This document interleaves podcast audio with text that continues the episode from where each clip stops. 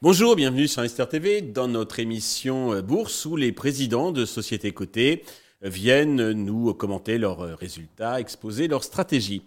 Aujourd'hui en visio depuis Villeurbanne, c'est Jean-Michel Bérard, le président fondateur d'Esquer que nous recevons. Jean-Michel, bonjour. Bonjour. Eh bien, commençons, si vous voulez bien, par la présentation d'Esquer pour ceux qui connaissent peu ou qui connaissent mal votre entreprise. Alors, Esker est une euh, plateforme cloud euh, destinée à la dématérialisation des processus de gestion pour les grandes entreprises. Donc, nous éliminons grosso modo euh, le papier dans des processus tels que la facturation, la prise de commande, la confirmation de commande, etc., de manière en fait à accélérer et à faire des gains de productivité sur les, sur les, sur les activités de, de, de finance et d'administration des entreprises. Alors, la société a réalisé l'an dernier un chiffre d'affaires de 159 millions d'euros, en croissance de 19%.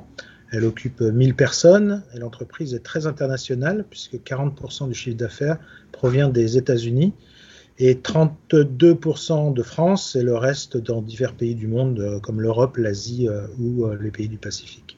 D'accord. Alors, est-ce que vous pouvez nous préciser quels sont vos atouts, vos spécificités qui vous démarquent des autres acteurs de, votre marché? Alors nous ne sommes pas très nombreux sur ce marché, hein. nous sommes euh, peut-être une dizaine d'acteurs.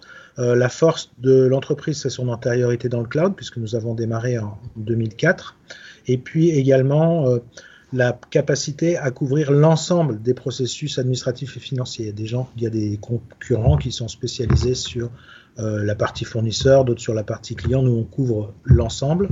Et puis, nous avons une forte avance également dans tout ce qui est intelligence artificielle qui se prête bien à nos métiers pour justement faire de la reconnaissance de documents, de l'extraction d'informations, du routage d'emails, etc. en fonction de leur contenu.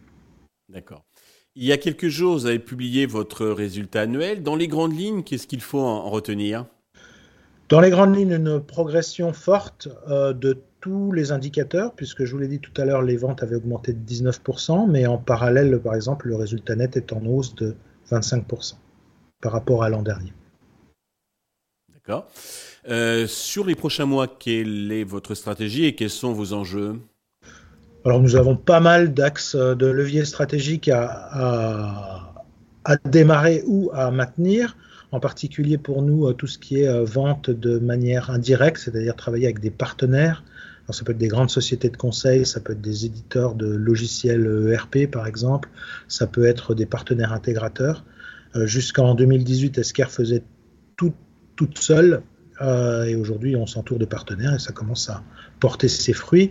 Euh, beaucoup d'investissements également sur euh, l'intelligence artificielle, en particulier l'intégration de technologies telles que ChatGPT dans, dans, dans, nos, dans nos logiciels.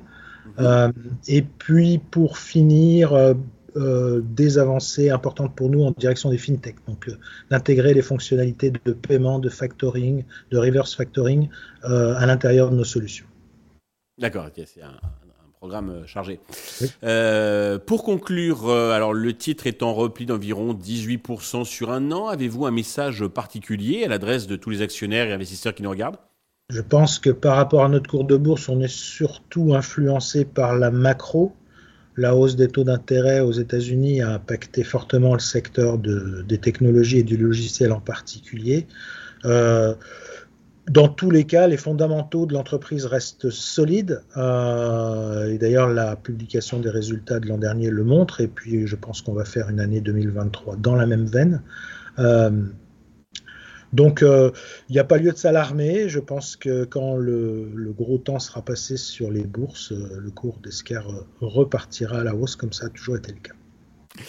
Parfait. Jean-Michel, merci pour ces précisions, pour ce message positif et confiant. Nous allons bien sûr suivre attentivement la progression, l'évolution donc d'Esquer.